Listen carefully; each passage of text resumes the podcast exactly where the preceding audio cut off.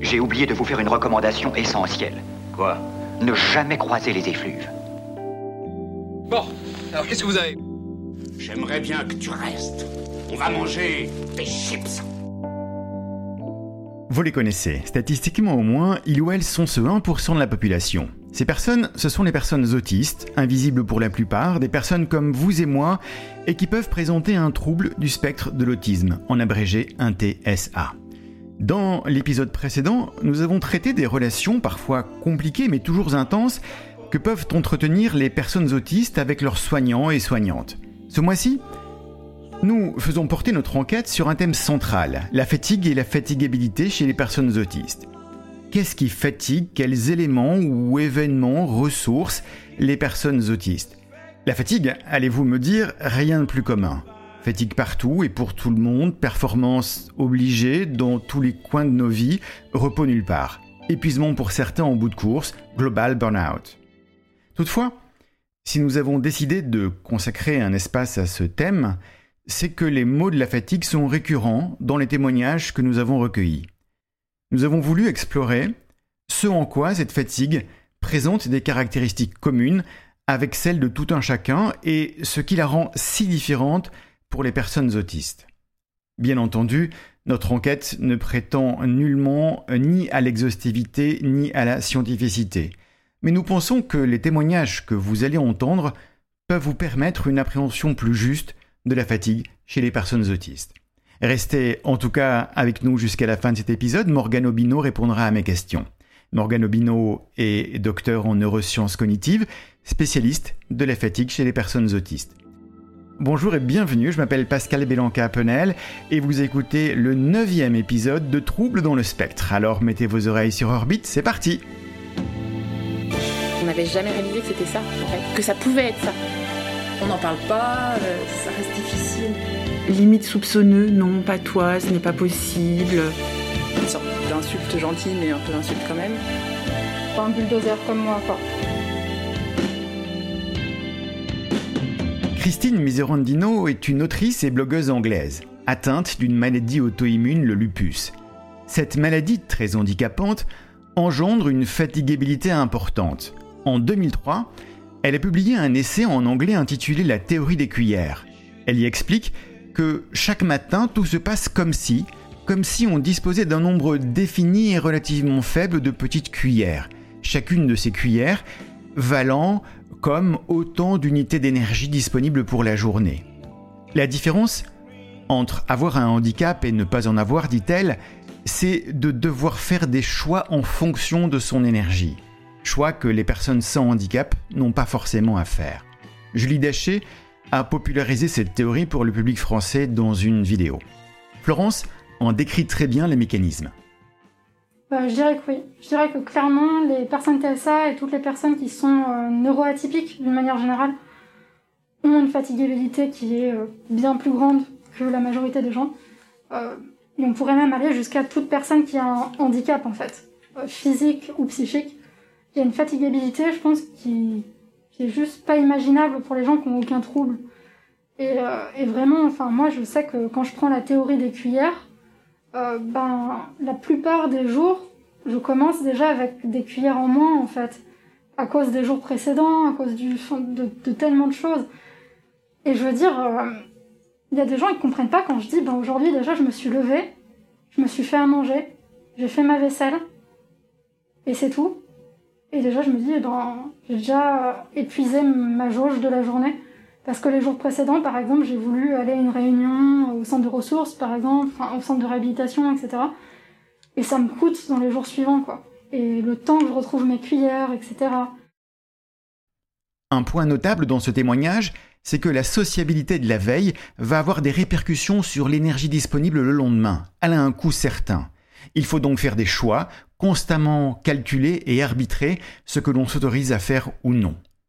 Pour continuer, je vous propose d'écouter la réponse de Clara. Je vous rappelle que Clara est une adolescente autiste sans déficience lorsque je lui demande ce qui la fatigue dans sa vie de tous les jours. Écoutons sa réponse, elle est laconique mais précise. Bah, c'est quand il y a du monde ou du bruit, par exemple la cantine, la récréation ou les colonies de vacances aussi. Euh, les changements, quand il y a un prof qui est pas là ou les inconnus. Par exemple, il y a un prof qui est pas là, parfois, on sait pas, on n'a pas eu de mots ni rien, donc on sait pas ce qu'on va faire. Et m'ennuyer en cours quand je m'ennuie. Fatigue sociale, fatigue sensorielle, fatigue cognitive liée à la gestion d'une anxiété et même une fatigue liée à l'ennui. Tout y est. J'ai appris récemment que la première étude scientifique liée à l'exploration de la fatigue chez les personnes autistes date seulement de deux ans, 2020. Incroyable. Nous vous mettrons ces références dans la description de ce podcast. Autant vous dire que nous n'en comprenons pas tous les ressorts et que les scientifiques sont encore loin de disposer d'un modèle qui permettrait d'en comprendre la spécificité, si spécificité il y a. Reprenons dans l'ordre avec Florence les sources de ces fatigues. Bah, typiquement, euh, tout ce qui est sociabilisation, communication. Euh, communiquer au téléphone, par exemple, c'est coûteux pour moi. Euh, pourtant, je le fais, ça va, j'ai pas peur du téléphone. Je sais qu'il y a des autistes qui en ont peur, qui sont vraiment pas très à l'aise avec ça. Moi, généralement, au téléphone, je me mets dans une sorte de rôle, surtout quand ça concerne les administrations, que je dois passer des coups de téléphone pour quelqu'un. Je sais qu'il y a des autistes que là, je connais, et je leur ai dit, écoute, si t'as besoin d'appeler certaines administrations et tout, tu me dis, je le fais pour toi. Mais par contre, quand des fois, moi, je me retrouve euh, bah, dans des conversations téléphoniques où quelqu'un m'appelle alors qu'il m'avait pas prévenu, je suis là en panique devant mon téléphone en mode genre merde, genre je dois répondre, mais c'était pas prévu. Et, euh, en fait, ça, ça me stresse. Donc euh, je dirais, ouais, la communication, généralement, c'est très coûteux, je trouve, pour les personnes TSA. Et pour la plupart des gens, j'ai l'impression que c'est agréable, qu'ils le recherchent énormément et que euh, c'est même ressourçant pour certains. Quand on voit là pendant le confinement, il y a des gens qui, ont déprimé complètement, alors que moi j'étais mais putain c'est tellement calme, ça fait tellement du bien, il n'y a pas de voiture, je peux sortir de chez moi, c'est bien, il n'y a personne dans la rue. Enfin, c'était excellent quoi. Enfin, les gens ils avaient peur entre eux, du coup ils étaient pas là en train de faire euh, des discussions et des groupes de discussion dans tous les coins. moi j'ai trouvé ça trop bien, en un sens c'est horrible, mais j'ai trouvé ça trop bien. Et c'est vrai que voilà, Clairement, euh, ouais, la communication, moi, ça me coûte. J'aime bien de temps en temps, il m'en faut. Mais par exemple, euh, la communication que je préfère, ben, c'est typiquement envoyer des mèmes à des gens. Ça, c'est pas très coûteux pour moi et ça me fait plaisir et j'en ai besoin. Et c'est une manière de communiquer pour moi visuellement, ça me, ça me fait du bien. Un mème, vous savez, c'est une image associée à un message humoristique qui est décliné et partagé en masse sur Internet. Ces images constituent pour Florence, et pour moi aussi, j'avoue, un moyen synthétique d'échanger avec ses proches sans dépenser trop d'énergie psychique. C'est en tout cas beaucoup moins fatigant qu'un échange téléphonique, surtout s'il est non prévu. Parfois, une simple présence à côté de soi peut entraîner de la fatigue et se traduire par une irritabilité. Pour Florence, par exemple. Donc c'est vrai que euh, donc ça c'est bien. On peut juste marcher et pas parler et c'est bien. On peut juste faire des trucs et pas parler et c'est bien.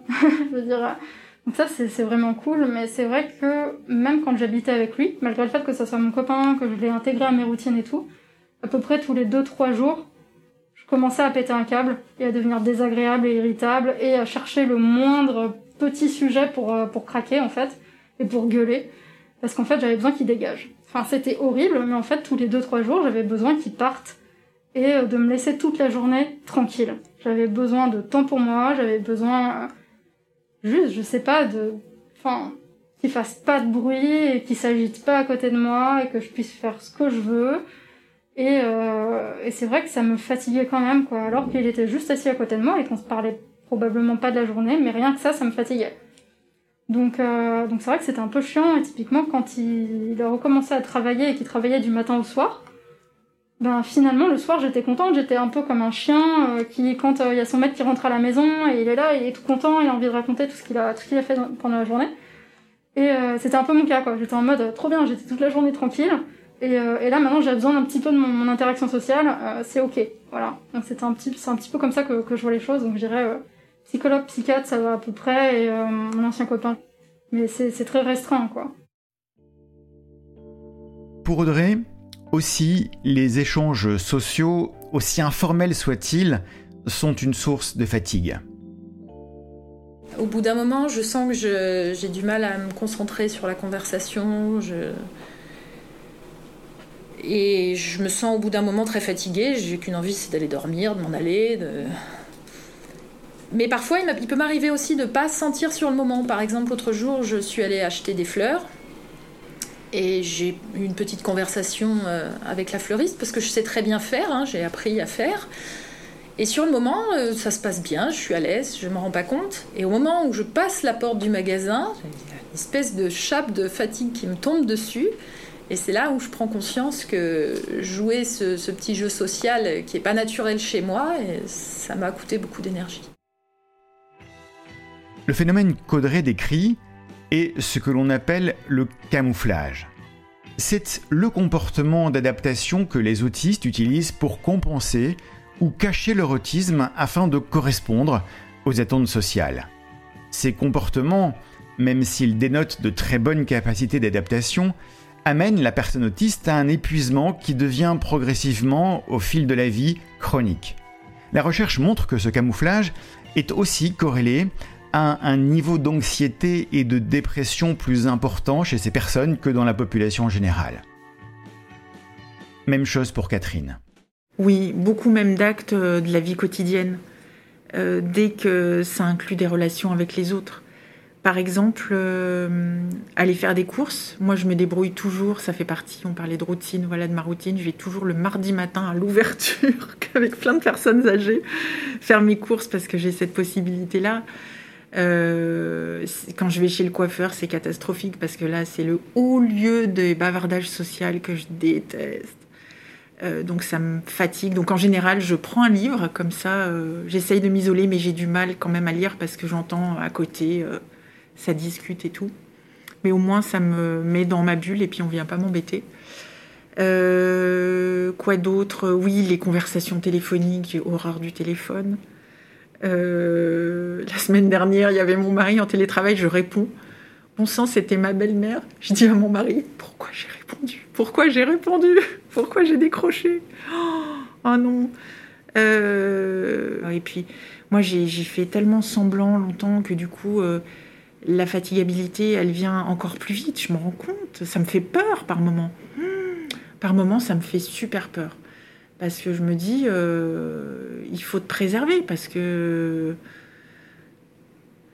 j'ai envie de vivre longtemps en bonne santé, et euh, je suis super attentive quoi, à tout ça. Et je mets beaucoup de choses en place, en fait, depuis très longtemps. Parce que cette fatigue, à un moment, que j'avais repéré, ça aussi c'est un des éléments que j'avais repéré quand même. J'avais toujours cette fatigue, ces fatigues, donc je, je fais très attention, par exemple, à pas être carencée, les échanges sociaux ne sont pas seulement coûteux pour les adultes. La fatigue est déjà sensible pour notre petit Quentin lorsqu'il va au parc ou après une demi-journée d'école. Retrouvons Amélie, sa maman. Oui, c'est sûr. Ça le fatigue énormément. Ça, ça le fatigue. Euh, si on va, si on va au parc, très vite, euh, s'il est avec d'autres enfants, il, il, va, il va s'isoler. Euh, Quentin, quand il est fatigué, s'allonge par terre. C'est son truc. Euh, et puis il va faire un peu du flapping ou euh, alors il, il, fait des gestes euh, avec ses avec ses mains, il met ses mains de, devant ses yeux, puis il bouge ses doigts comme ça. Euh, quand quand ça, ça veut dire euh, je suis fatigué quoi. Euh, et il va à l'école uniquement le matin et juste le mardi il y va aussi l'après-midi et le mardi soir il est il est explosé quoi. Il est épuisé, ça le fatigue, ça le fatigue parce que ça lui demande un effort énorme. Il est extraordinaire. Enfin moi je trouve que il fait des efforts que nous on serait pas capable de faire quoi. Les discussions informelles. Le il sait pas faire du tout. Et en plus maintenant il sait qu'il sait pas faire il sait qu'on essaye de le travailler, il sent le piège arriver. et, et ça ça ça lui coûte. Et on sait qu'on peut pas le faire trop souvent, trop longtemps. Donc on, on, fait on fait attention à ça parce que ça, ça le fatigue si à table le soir on lui dit alors toi t'as fait quoi? Ah ben moi j'ai mangé un sandwich aujourd'hui etc et, et qu'on essaye de de l'aider à rebondir euh, voilà. Euh, après on sait qu'il faut lui fiche la paix quoi. On peut pas euh, on peut pas faire ça et euh, et, euh, et lui demander de faire un jeu de société ou parce que parce que ça le fatigue quoi. C'est c'est dur et on sent on sent que il, il veut il a envie de, de mais c'est difficile quoi. Vraiment c'est vraiment difficile pour lui. Ça lui demande une attention énorme de voilà, donc on est à quatre autour de la table et il faut écouter, et en même temps rebondir, en même temps regarder le regard de l'autre qui parle pas, mais qui ça lui demande une concentration de de taré. Et ça, c'est un truc qu'on qu'on peut pas réaliser quand on quand on n'est pas dans dans ce monde-là quoi. Ça, paraît complètement banal et lui c'est c'est extrêmement fatigant quoi. Ainsi, un événement ou un environnement qui peut sembler totalement anodin pour la population générale peut se révéler extrêmement coûteux en énergie psychique dépensée pour une personne autiste et se transformer en fatigue. Pourquoi? Peut-être à cause de la surstimulation sensorielle vécue, mais aussi des fragilités des personnes euh, pour être dans une relation sociale majorée par l'anxiété. Retrouvons Audrey puis Catherine. Elles évoquent la banalité de ce qui les fatigue. Alors, moi, des choses qui peuvent sembler banales ou reposantes chez les autres et qui est fatigante pour moi, il y en a, euh, il y en a beaucoup. Manger au restaurant, par exemple. Euh, tout ce qui est changement aussi dans mon emploi du temps. Euh, voilà, les autres se, contentent de le noter sur l'agenda. chez moi, c'est un cataclysme, un tsunami, dès qu'il y a le moindre changement d'emploi du temps. me coucher tard aussi. Quand je dis me coucher tard, c'est après 22 heures. Recevoir du monde, euh, inviter les amis de mes enfants, par exemple, euh, des choses comme ça. Être dans des lieux très fréquentés. Faire des courses. Ne serait-ce que chez Carrefour. Et pourtant, je vise les créneaux il n'y a pas de monde. Mais même comme ça, c'est difficile. Et euh, alors maintenant, ça, je le fais plus, mais quand j'allais chercher les enfants à l'école, c'était extrêmement fatigant pour moi. Est-ce que je pense qu'une personne TSA est plus fatigable qu'une autre? Oui, à 300%. ça, j'en suis certaine. Euh, je pense que la raison, c'est que le, le, monde dans lequel on vit est pas du tout adapté à nos particularités. On est tout le temps, euh, au niveau des sens, on est tout le temps en surstimulation, donc euh, ça, c'est, en tout cas en ce qui me concerne, c'est épuisant. On fait aussi des efforts d'adaptation permanents euh, au niveau social pour correspondre à ce qu'on, ce qu'on attend de nous, etc. Le fait qu'on ait une forte anxiété aussi, je pense que c'est très fatigant. Et puis moi, j'ai l'impression que, en tant que personne avec TSA, on a déjà des ressources plus faibles en énergie que, qu'une personne euh, neurotypique, et qu'en plus, on dépense plus vite cette énergie. Euh, recevoir des amis, même si c'est avec plaisir euh, sur le moment, n'empêche que voilà. Là, on a des amis qui vivent à La Réunion, avec qui on va passer le 14 juillet. Ben, je suis en préparatif depuis des semaines hein, déjà. Hein. Le repas, le menu, le machin. Je vais pas faire ça au dernier moment, c'est clair. Euh, oui, donc tous ces actes de la vie quotidienne sont très fatigants pour moi. Des choses très banales en fait auxquelles les gens qui sont pas porteurs de TSA ne pensent même pas. C'est des choses, ils font les choses naturellement. ben pour moi non quoi. S'adapter à un monde qui propose en permanence des stimulations sensorielles et cognitives semble être une source majeure de fatigue. C'est ce qu'évoque Amélie pour Quentin. Écoutons-la. Comme il vit dans un monde euh, où il n'y a pas de des gens ou pas de TSA, eh ben il est obligé de s'adapter comme il peut, euh, et ça lui demande un effort, quoi. Et donc il fatigue plus vite parce parce qu'il a cet effort. Et en plus, comme il est hypersensible auditif, tout ce qu'il entend, tout lui parvient, euh, voilà. Donc euh, il est bombardé d'informations en permanence, en permanence, qu'il n'arrive pas à, à serrer. Euh, c'est épuisant. Enfin, moi, je me mets à sa place. Je, je, je, serais cuite. Et encore une fois, je trouve qu'il fait mais des efforts. Je, l'admire, quoi. Vraiment, il est extraordinaire, quoi. Je me dis quand on va à l'étranger, qu'on se retrouve euh, euh, dans, un pays où les gens parlent euh, une langue que tu comprends pas du tout, du tout, du tout, du tout, du tout, avec des odeurs qui sont très différentes, avec plein de choses, bah t'es crevé, hein. Eh ben, eh ben lui c'est ça en fait en permanence sa vie, quoi. Une remarque après avoir écouté ces témoignages. Les personnes sans déficience intellectuelle, que ce soit Audrey, Florence, Quentin ou Catherine, ces personnes-là ont sans doute une volonté de normalisation qui est beaucoup plus forte que le reste de la population. Cette volonté de normalisation sociale est certes un fort levier d'apprentissage et d'intégration sociale, à l'école pour Quentin, dans son milieu professionnel pour Audrey, dans leurs activités amicales ou associatives pour Catherine ou Florence. Très fort levier d'apprentissage et d'intégration sociale, certes, mais à vouloir compenser, s'adapter, forcer en permanence la personne autiste risque de majorer sa fatigue. Notons deux choses complémentaires. La première, c'est que cette volonté de normalisation des personnes autistes sans déficience est souvent associée à une plus grande fragilité de la connaissance par la personne de ses propres besoins et limites. Très souvent, la personne autiste ne saura pas spontanément s'isoler ou prendre un repos salvateur. La seconde, c'est que cette fatigue chronique est un terreau formidable pour développer des troubles de santé mentale.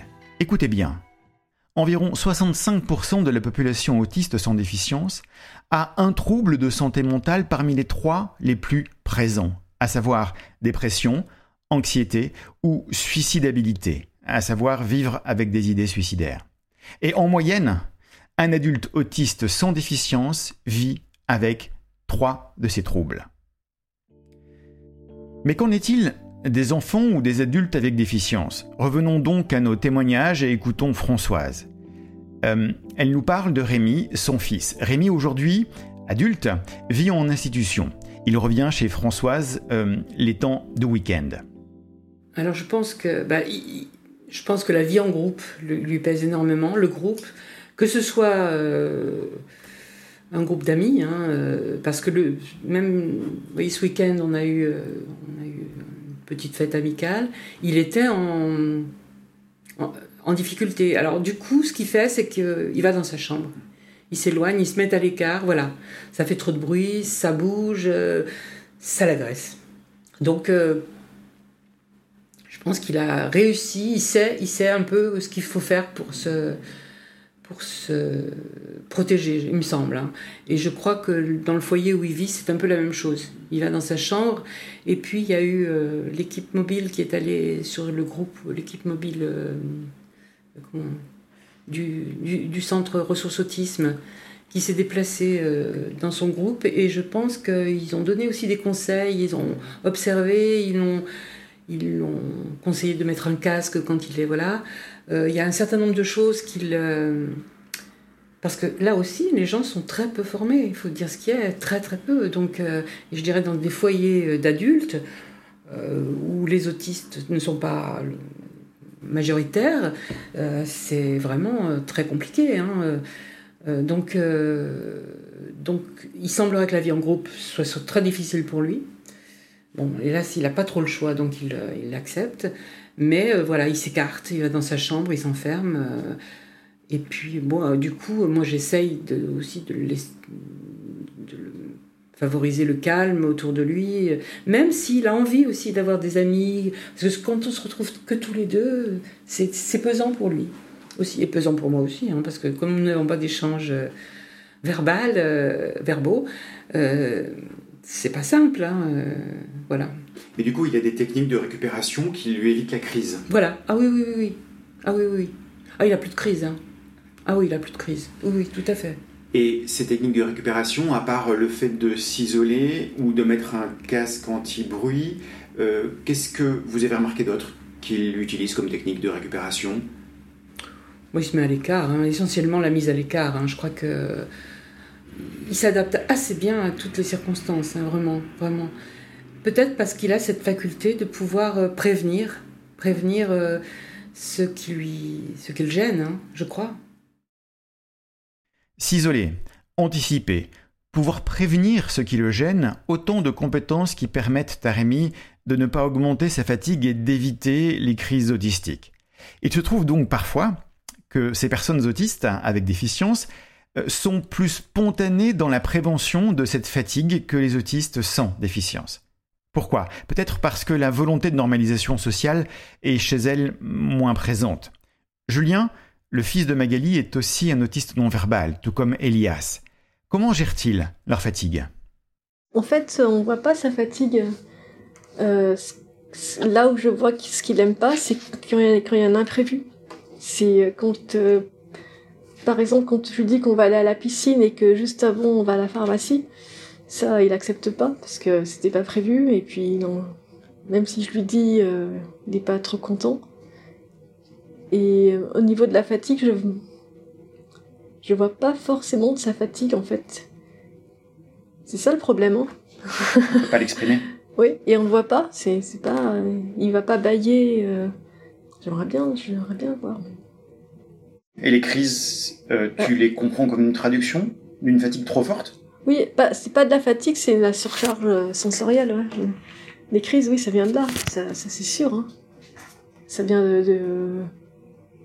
Par exemple, euh, la dernière crise, moi, il a fait un petit coup. Il est... On était dans le tram, et il y avait du monde dans le tram, et il y a des gens qui parlaient fort et tout, et donc il a enduré, il a enduré. Et puis en sortant du tram, il s'est un peu énervé.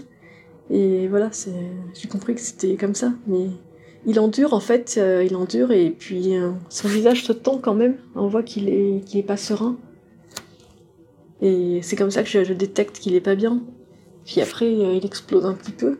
Mais avec le temps, il arrive beaucoup mieux à gérer ses, ses comportements. C'est-à-dire, il va exploser quelques secondes, puis après, c'est fini. Alors qu'avant, c'était beaucoup plus long. Mais il prend sur lui énormément, hein, énormément. C'est... Et en fait, il est toujours... Euh... Je pense que son niveau d'anxiété est très très très élevé. Il suffit d'un tout petit truc en plus que, qu'il n'arrive pas à gérer. Et, et, euh, et que nous, une personne euh, qui ne le connaît pas, elle va pas comprendre. Mais qu'est-ce qui se passe hein Ce qui se passe, c'est qu'il était déjà en haut, en haut, comme un, un coureur de marathon euh, qui est déjà... Ou un, je sais pas, quelqu'un qui fait un 100 mètres qui est déjà à vitesse max, euh, et tu lui dis d'accélérer encore, ben non, il, il, fait un claquage. Le plus fatigant, euh, ben c'est quand il fait, quand on, lui fait les séances de travail, l'apprentissage. Euh, dès qu'il travaille, euh, on a des séances à table, ce qu'on appelle des séances à table, où il doit faire de l'apprentissage, il y a différents thèmes. Euh, avec la tablette, avec des, objets. Ah, ma, femme lui apprend les couleurs, les chiffres. Euh, ça, euh, dès qu'il y a une, un travail intellectuel, et, eh bien, il, il, fatigue, mais très vite, on le voit. Euh, à, à quoi vous le voyez? Ah ben, il, il, il est fatigué. il, est moins dynamique physiquement.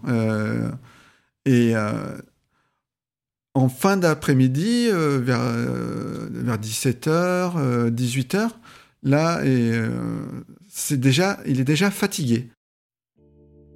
Voyons à présent ce qui peut économiser de l'énergie ou permettre de se ressourcer et restaurer un état que l'on va qualifier de normal. Que fait Florence par exemple pour ça? Qu'est-ce qui m'aide à me ressourcer? Du coup, clairement dormir. dormir, ça m'aide énormément à me ressourcer. Alors après, j'ai des problèmes de sommeil comme beaucoup de personnes autistes. Hein, euh, voilà. Euh, dernièrement, on m'a prescrit de la Tarax.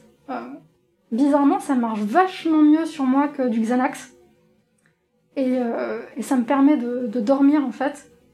Et ça, j'aime bien. c'est agréable. Et, euh, et, sinon, d'une manière générale, j'ai besoin de beaucoup plus de sommeil que la plupart des gens. C'est-à-dire que j'ai besoin de minimum 10 heures de sommeil par jour. Et, euh, et si j'ai fait des choses avant, dans les jours précédents, ben clairement, je peux avoir besoin jusqu'à 12 voire 14 heures de sommeil. Je suis un peu un chat. Genre, j'ai besoin de beaucoup de sommeil. Au-delà d'un sommeil réparateur, ce qui peut être commun à bien des personnes autour de nous, Florence euh, a d'autres moyens de restaurer un peu son énergie. Des moyens sûrement moins partagés ou moins conventionnels euh, que ce que peut user la population générale. Et euh, sinon, il y a d'autres choses aussi qui m'aident pas mal à me ressourcer. Il y a ben, m'intéresser, enfin, les sujets qui m'intéressent beaucoup. Parce que du coup, ça va même recharger un peu mes batteries. Parce qu'en fait, euh, je suis là, je m'en nourris, c'est trop bien, et, ça me plaît trop. Et il y a aussi, euh, bah, du coup, quelque chose qui m'aide à me détendre et qui en même temps est un, un intérêt. C'est euh, l'ASMR, du coup. Donc les vidéos, tout ça, avec les petits bruits, les petites choses. Ce qui est très drôle, étant donné que je suis misophone. Mais en fait, de manière complètement paradoxale, je kiffe l'ASMR. donc, euh, donc voilà, donc il faut que je choisisse mes moments et tout. Et il y a des moments comme ça, je peux passer ma journée à regarder et écouter des vidéos d'ASMR. J'ai mes vidéos préférées, j'ai mes ASMR artistes préférés, etc. Et c'est vrai que moi, c'est autant visuel que sonore, du coup, les déclencheurs, euh, pour moi, euh, du coup, d'apaisement. Et c'est vrai que ça, j'adore, quoi.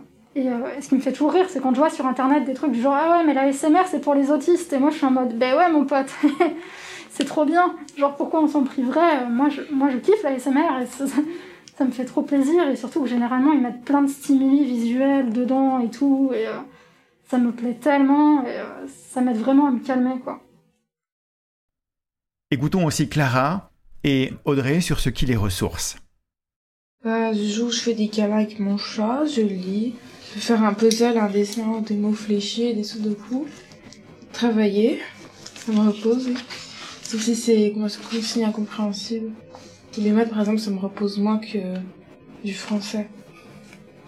Euh, des applications sur mon téléphone de jeux, des Lego, un exposé euh, ou des vidéos sur les animaux, écrire une histoire ou tout simplement danser, bah, ça me permet d'être dans ma bulle en fait.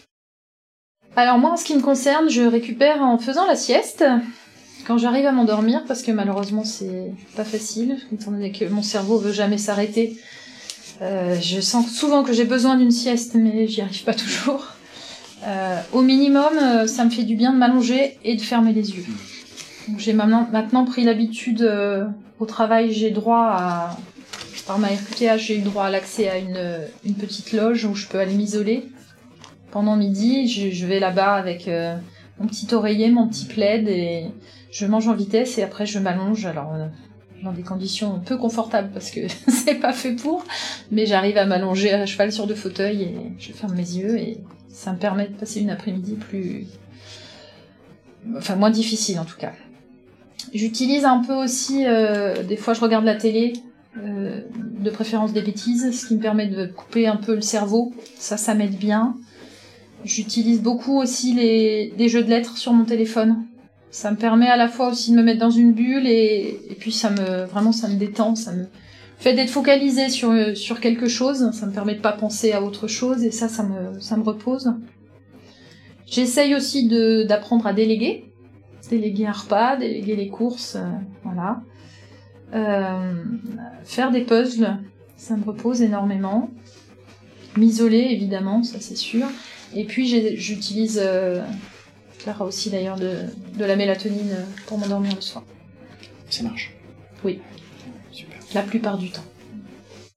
Et la récupération, de mon point de vue, elle est lente et difficile. Donc voilà, c'est cet ensemble de, de choses qui, qui, font que moi, quand j'ai quand j'ai un, un, un, événement qui va me fatiguer énormément, je mets, je mets beaucoup, beaucoup, beaucoup de temps à, à arriver à récupérer.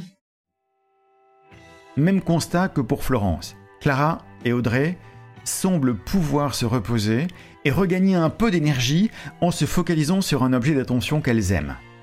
Un puzzle, euh, ou mieux faire un exposé, faire des mathématiques, ou travailler. Peu commun, n'est-ce pas?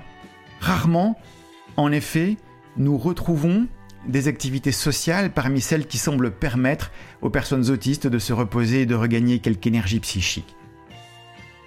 Même si les interactions sociales peuvent être prisées ou appréciées par les personnes autistes, elles sont inévitablement une source de fatigue importante pour elles. C'est une différence essentielle avec ce que peut vivre une personne non autiste.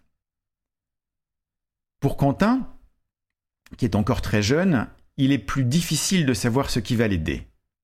C'est vrai qu'il on sait pas encore bien comment comment comment l'aider à économiser. Donc il a il a un casque anti-bruit maintenant qui est pas facile à mettre parce qu'il aime pas avoir des choses sur sa tête qu'il sert.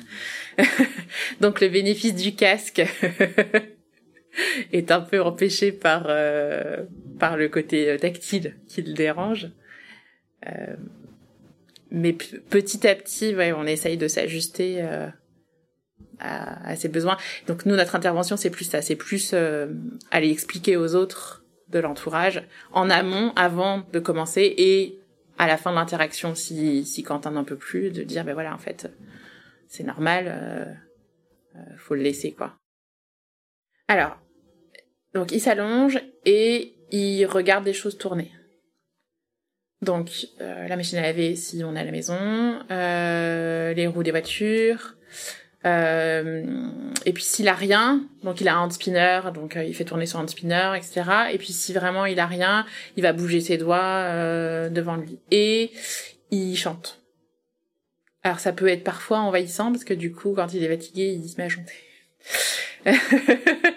donc mais ça, ça lui fait du bien. Après, il chante très très bien, très très juste, mais bon, il chante quoi. Donc il euh, y a des moments où on a besoin de silence il chante. On conclut notre écoute de témoignage avec Patrick. Il témoigne de ce qui ressource son petit Elias, qui je vous rappelle n'a que 8 ans et est non-verbal. Euh, quand c'est vraiment il est en fin de journée qu'il est fatigué, là, quand on fait euh, sa douche, on l'habille, déjà, ça, la douche, ça lui fait un coup de boost. Et après, quand il a son repas du soir, euh, genre vers 18h30 jusqu'à 19h30, 20h, il est en pleine forme. On peut jouer avec lui, on, on fait des jeux de, entre guillemets, de cache-cache, de, trampoline, euh, de, danser avec lui.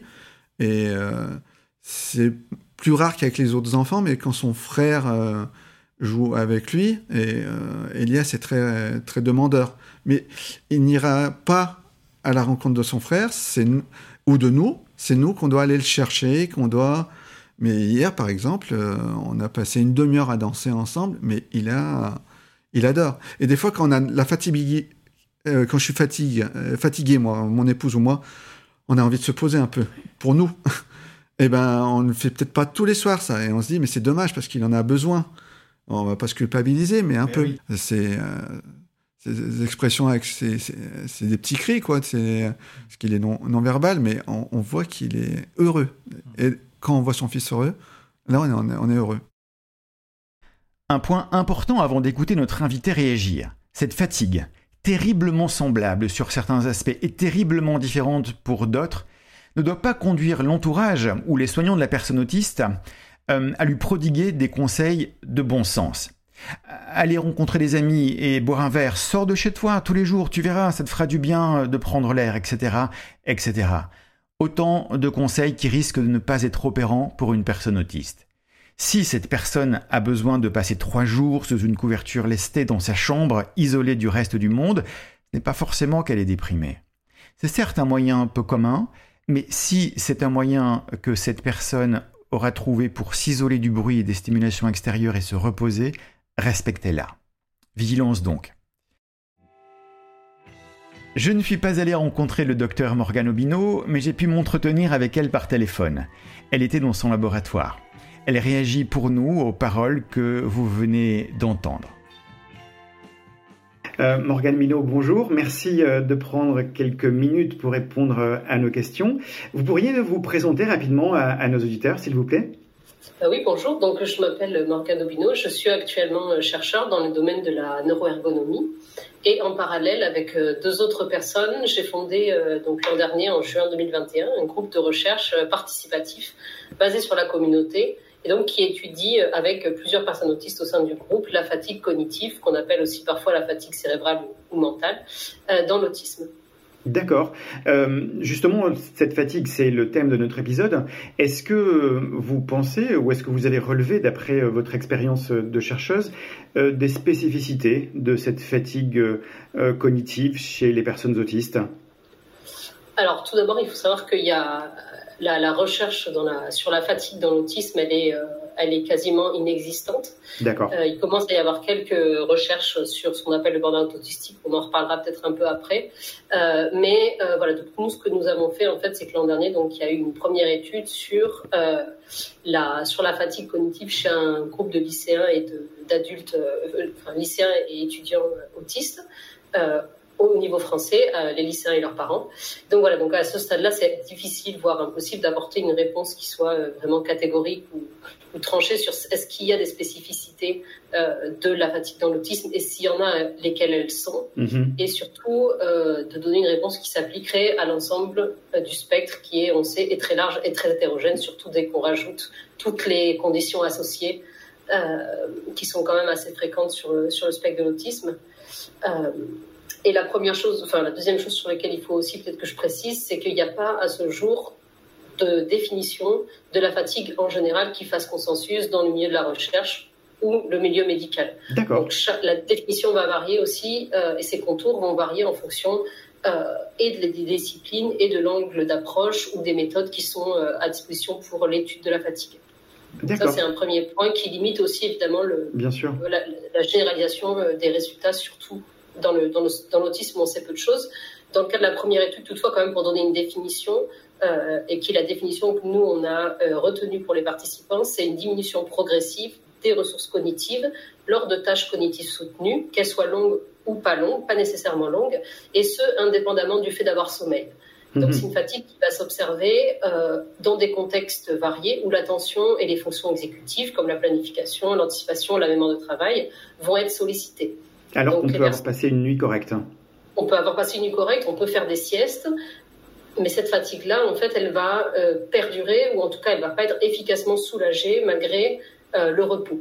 D'accord. C'est une, une des, des choses qui la distingue d'une fatigue ordinaire, qui est euh, que tout le monde que tout le monde peut éprouver dans le quotidien et qui va se résoudre quand on dort ou quand on, on prend un temps de, de répit. Et donc voilà, du coup, ce qui va se passer dans ces cas de fatigue, c'est qu'effectivement, les personnes vont se retrouver plus en difficulté pour accomplir une tâche, planifier une tâche, traiter de l'information ou aussi faire abstraction des, des informations non pertinentes. Donc c'est ça, une, la- on va dire une définition assez large de, de la fatigue cognitive. Et donc voilà, ce qui semble quand même ressortir de ces premières analyses et avec toutes les limitations qu'il y a, du fait qu'on a 40 participants et qu'on a des biais de recrutement, puisque ceux qui sont intéressés par, ceux qui ont pris part à l'étude sont des jeunes qui sont souvent plus concernés par la fatigue que des jeunes autistes Hmm. tout venant. Euh, néanmoins, c'est que voilà, c'est une, un- une fatigue qui apparaît quand même comme euh, jugée par les, par les participants pour plus de 90% d'entre eux comme importante ou très importante au cours de leur dernière semaine scolaire. Donc, ce sont des jeunes qui se, sentent particulièrement fatigués. Euh, ce qui est important aussi de noter, c'est qu'elle a été très fréquemment associée à des symptômes physiques, en particulier euh, l'épuisement physique qui s'accompagne d'un besoin de dormir en journée, une maladresse physique qui est régulièrement notée, la présence de maux de tête, de migraines ou de maux de ventre, et euh, encore des difficultés euh, accrues euh, pour gérer les stimulations sensorielles. Oui, d'accord, j'ai lu ça, effectivement, ça, paraît un, point très important, le fait d'être en incapacité de supporter ce qu'on pouvait supporter auparavant de façon plus ou moins acceptable. Voilà, c'est effectivement la, le- la fatigue euh, et, et du coup, euh, petit à petit, l'épuisement, l'effondrement jusqu'au burn-out dans certains cas Hmm. plus extrêmes, c'est effectivement le fait de ne plus euh, qu'il y ait un déséquilibre entre les ressources dont la personne que la personne a à disposition et, et l'environnement qu'elle a à gérer. Donc là, du coup, il y a un décalage qui fait que la personne, en temps normal, a suffisamment de ressources pour gérer l'environnement, qu'il soit sensoriel, qu'il soit académique, qu'il soit social. Et dans certains cas, parce qu'une fatigue se manifeste, la, la personne se retrouve en difficulté, voire en incapacité à gérer euh, des situations qu'elle était auparavant capable de, de gérer. D'accord. Euh, euh, par rapport justement au témoignage, alors, pour, pour le coup ceux que vous avez entendus durant ce- cet épisode du podcast, euh, qu'est-ce qui a pu résonner à, à vos oreilles de, de chercheuses Euh, alors du coup, il y a effectivement dans les témoignages, il y a, il y a pas mal d'éléments qui reviennent et, et qui font qui font écho aussi aux résultats de, de l'étude que- qui a été menée. Donc le fait, par exemple, euh, de, de s'effondrer beaucoup plus rapidement euh, dans des situations qui d'ordinaire sont des situations qu'on peut supporter. Par exemple, Catherine qui parle de cette euh, de la visite imprévue d'amis Oui. et qui explique qu'elle a dû les renvoyer, euh, les renvoyer alors que ça lui aurait fait plaisir de les voir, mais simplement c'était vraiment beaucoup trop difficile à gérer dans son état d'épuisement. Euh, et cette fatigue aussi qui est liée au, au groupe, aux relations sociales, c'est aussi quelque chose qui est rapporté par euh, la mère du jeune adulte euh, aussi qui présente une déficience intellectuelle, Rémi. donc Rémi. Mhm. Euh, voilà, donc cette euh, difficulté à gérer le groupe, on le voit aussi avec Quentin. Euh, on voit aussi comment, justement, dans ces contextes-là où il y a beaucoup de surcharge, euh, il va y avoir des, des personnes qui vont, au contraire, enfin, qui vont du coup apprécier euh, de passer des journées seules. Ou de... Pareil Oui, oui. pour la maman, la, la maman de, de Quentin aussi, qui explique la, la difficulté en fait euh, pour ce petit garçon, et, et c'est quelque chose qu'on retrouve d'ailleurs chez les adultes, chez les adolescents et chez les adultes dans un certain nombre de cas, c'est la difficulté à repérer euh, les signes avant-coureurs de fatigue, et à savoir quand s'arrêter, et donc surtout pour un, un petit enfant qui a, qui a 5 ans. Euh, Mm. Donc le fait d'être socialement sollicité comme n'importe quel enfant Oui. de, de cet âge-là, euh, ça lui crée une fatigue. Et euh, c'est vrai qu'au retour de l'école, elle raconte que souvent il, le- il sollicite avec le, le papa pour le- l'encourager à, Hmm. à dire voilà comment s'est passée ta journée, etc. Mais pour cet enfant qui a déjà eu une journée qui a été extrêmement énergivore et, et exigeante au niveau cognitif, euh, social ou sensoriel, en fait, pour cet enfant-là, c'est trop. Ah oui, c'est comme Et une donc- espèce de double peine. On, on ne reconnaît pas les signes de fatigue et on, on vit cette fatigue et jusqu'à ce qu'elle devienne extrême, on la, on la méconnaît et on est euh, pour le coup incapable euh, d'interagir euh, avec notre entourage de façon, de façon normale. Mm. Et elle, elle, dit aussi quelque chose d'intéressant et qui est quelque chose qu'on retrouve pratiquement systématiquement dans les témoignages, c'est le fait de la difficulté en fait à, à, faire le tri des informations qui parviennent. Mm-hmm. euh, donc la gestion en fait et la perception, la gestion et l'interprétation des signaux euh, extérieurs, internes et externes en fait. Et, euh, et le fait que cet enfant est comme plein, plein d'adultes, en fait, il lui est difficile pour lui de percevoir ce qui arrive et de faire du sens de ce qui arrive. Donc, dans son cas, elle évoque l'implicite, les non-dits, le fait d'avoir de, de, un effort à fournir constant pour, percevoir des choses que les autres vont comprendre intuitivement et donc facilement généraliser derrière. Euh, la difficulté aussi à savoir quand est-ce qu'on quand est-ce qu'on est quand est-ce qu'on est fatigué, quand est-ce que le corps euh, a besoin de manger. Euh, et ça, c'était une, une dame qui évoque ça aussi, qui disait qu'elle était particulièrement attentive au fait de, à l'alimentation parce qu'elle avait, elle avait eu des carences. Euh, parce qu'effectivement, souvent, la gestion de l'alimentation, ça peut être compliqué dans, pour certaines personnes autistes qui ont des particularités au niveau sensoriel. Oui, absolument, ça, Catherine. C'est des, des, choses qu'on retrouve. Euh, après, au niveau des, des, des, collégiens, lycéens, il y avait la, donc la jeune fille Clara qui explique aussi la, est-ce qu'on a beaucoup retrouvé dans l'étude, hein, c'est-à-dire dans cette période de fatigue, les troubles de l'attention, une plus grande difficulté à comprendre, le besoin de dormir dans la journée, et la maman de Julien qui rappelle aussi la difficulté qu'a son fils à, à, gérer les changements euh, et, et, qui vont lui créer beaucoup de fatigue et puis des situations et d'anxiété qui peuvent aller jusqu'après à des, soit des crises d'énervement, soit du, et ensuite un effondrement au niveau de la fatigue. Mmh. Euh, donc l'exacerbation de l'anxiété, ça c'est quelque chose qui est retrouvé quasiment systématiquement. Euh, et c'est vraiment lié, la, la, fatigue, elle vient dans le, dans le cas de l'autisme. En tout cas, il semble quand même que le fait d'avoir une suradaptation constante à faire, quasi constante, oui.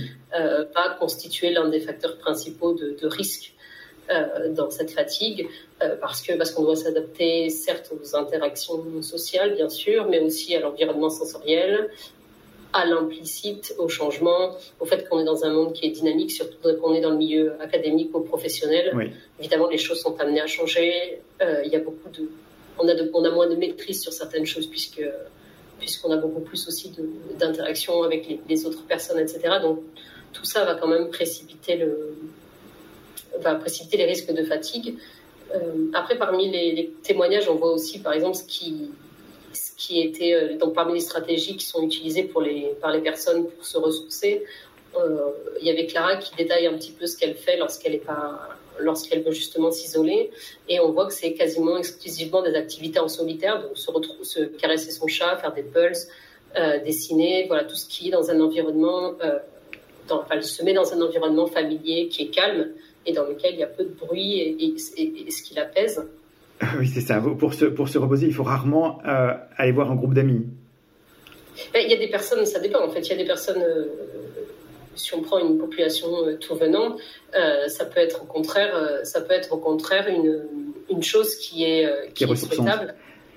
et justement, ça c'est peut-être une des distinctions qu'on peut faire entre la, la fatigue et l'épuisement mm -hmm. dans le cas de, dans le cas de la la population générale dans le cas de l'autisme, c'est que les, strat enfin, les, les stratégies qu'on va utiliser pour permettre à la personne de se ressourcer ou de récupérer, elles vont, euh, elles vont pas nécessairement être les mêmes que ce qu'on donnerait euh, dans le cas de ce qu'on qu inviterait une, une, personne non autiste à faire. Et on, si on prend ici par exemple l'exemple du donc le burn-out, qui est la phase extrême hein, de, de la sûr. fatigue, ce qu'on va voir, c'est que, à la différence, par exemple, de l'épuisement professionnel, qui peut toucher n'importe qui dans la, la, population générale, euh, le burn-out aussi va ressembler à, à, cette, à cet épuisement, puisque c'est l'incapacité à se retrouver en état de fonctionner, avec un, une surcharge beaucoup trop importante. Et euh, dans le cas de l'autisme, on va plutôt, euh, dans le cas disons, des personnes autistes, on va les encourager à, se, à passer du temps avec leurs proches, à être mmh. accompagnés, à, à, justement se ressourcer en famille, avec loin de l'environnement euh, du travail alors que dans le cas de, de l'autisme, on va, euh, si c'est souhaitable pour la personne, et c'est souvent à ce moment-là souhaitable, au contraire, l'inviter plutôt à justement s'isoler davantage au niveau sensoriel, social. Euh, voilà, lui l'inviter à un repli qui peut être nécessaire pour se ressourcer en dehors de la pression et avec un minimum de stimulation extérieure. Absolument, je comprends, et ça peut être mm, pour le coup assez spécifique à ce type de population, hein. et se, se, se préserver des, des sensorialités euh, induites par le, milieu, par le contact avec le milieu extérieur, et euh, peut-être euh, se rapprocher, ou en tout cas donner plus de temps à leurs intérêts spécifiques peut-être.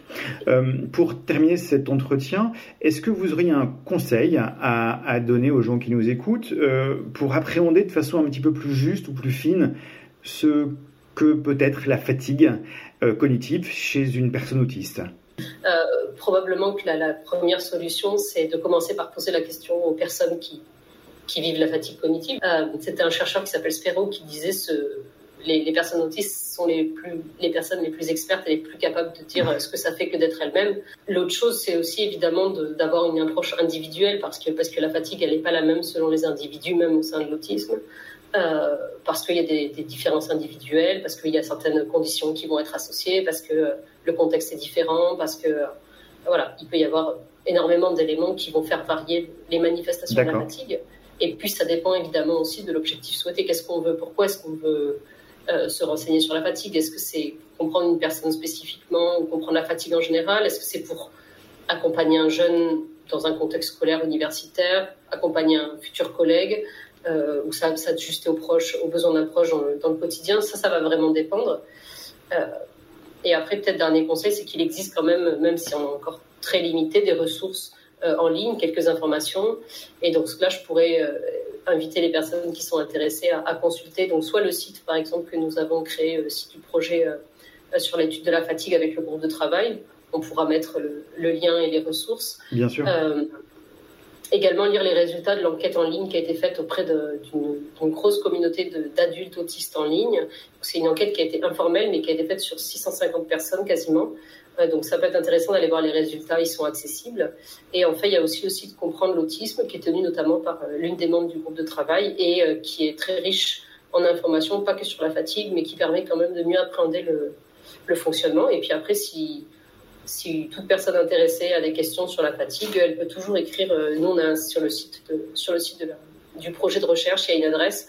On peut nous contacter s'il y a des choses qu'on peut, euh, qu'on peut mettre en place. Euh, on peut répondre à certaines questions, ce sera avec plaisir. Et enfin, à noter peut-être qu'on prévoira d'ajouter, enfin, on prévoit d'ajouter une partie qui soit vraiment plus centrée sur les stratégies de lutte contre la fatigue. Euh, et donc qui sera accessible, je pense, normalement d'ici la fin de l'été. Très bien, en tout cas, on sera à l'affût des résultats de vos recherches dans les années qui viennent. Merci beaucoup, Morgane Obino, d'avoir pris tout ce temps euh, pour répondre à nos questions. Voilà, voilà ce neuvième épisode de Troubles dans le spectre terminé. J'espère qu'il vous aura plu et que vous appréhendez maintenant autrement la fatigue des personnes autistes. On vous donne rendez-vous dans quelques temps pour un prochain épisode. Soyez au rendez-vous. N'hésitez pas en tout cas à laisser des commentaires dans le questionnaire accessible depuis le site du Centre ressources de réhabilitation psychosociale ou sur les réseaux sociaux. Trouble dans le spectre est un podcast produit par le Centre ressources de réhabilitation psychosociale, le Centre ressources autisme Auvergne-Rhône-Alpes et le dispositif ZEST. Il est soutenu par l'unité TS2A, iMind, la Fondation de France et par le groupement national des CRA. Cet épisode a été écrit par Céline Jacob Gromètre, Pascal Belanca Penel, Loubna Berthier, Marie Chaplot, par Alexandra Vaquet-Carbonel, Aude Long, Sandrine Mardi-Rossion, Romain Tabonne et Floriane Todorov. Mixage et réalisation Joric Gouache. Musique Microméga et Véronique Baraton.